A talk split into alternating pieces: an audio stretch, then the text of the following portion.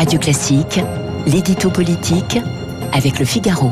8h14 sur Radio Classique, l'édito politique avec Guillaume Tabar. Bonjour Guillaume. Bonjour Renaud. Nous ne voulons pas d'un 49-3, a dit Olivier Véran après une réunion surprise des ministres hier autour d'Elisabeth Borne. Est-ce une annonce ou de la méthode Coué? Bah Écoutez, ce que ça veut dire surtout, hein, c'est que le 49-3, il est possible, mais il n'est pas souhaitable. Euh, il est possible parce que la majorité n'est toujours pas assurée à l'Assemblée nationale. Ça va vraiment se jouer à une pincée de voix près. Et si le non l'emporte, même d'une voix, eh bien, ce serait la mort de la réforme et sans doute celle du gouvernement d'Elisabeth Borne. Et donc, Emmanuel Macron ne peut pas se permettre un échec si, jeudi matin, le risque d'une défaite est trop fort. Il y aura bien un 49-3. Il est donc possible, mais il n'est pas souhaitable, car s'il faut en passer par là, eh bien, ça voudra dire que la réforme des retraites, contestée dans la rue, même si la mobilisation est en forte baisse, et rejeté majoritairement dans l'opinion n'aura pas été validé par un vote de l'Assemblée. Alors bien sûr, hein, ça serait moins grave qu'un rejet, mais ça serait quand même terrible aussi. Et c'est pour ça que le porte-parole du, gouvernement dit nous ne voulons pas d'un 49-3. C'est donc un message de volontarisme, ne pas partir résigné d'avance et se dire cette majorité, on va la chercher.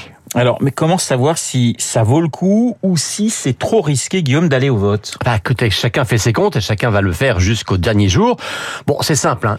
tous les groupes de la gauche, tout le RN et une grande majorité du groupe Puyot, hein, ces députés un peu indépendants, vont voter contre. Ça fait 250 voix contre Alors après, les trois groupes de la majorité, Renaissance, Horizon et Modem, ça fait 250 voix aussi, mais vont-ils tous voter comme un seul homme? Euh, Elisabeth Borne s'en dit convaincue. Hein, il n'y aura aucune défection, dit-elle. Bon, très bien, mais pour l'instant, certaines individualités, comme par exemple un ancien ministre euh, Barbara Pompili, ont dit qu'ils ne voteraient pas. Alors ne pas voter, c'est peut-être juste s'abstenir, ce qui n'est quand même pas pareil que voter contre, mais ça ferait des vents en moins. Et certains pointages évoquent un manque à gagner de 6 à 8 voix au sein de la majorité, ça n'est pas rien. Et puis bien sûr, c'est à LR que tout se joue.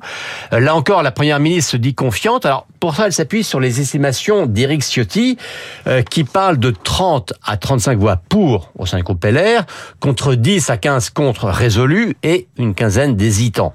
Bon, si c'est ça, ça passe. Ric-rac, mais ça passe.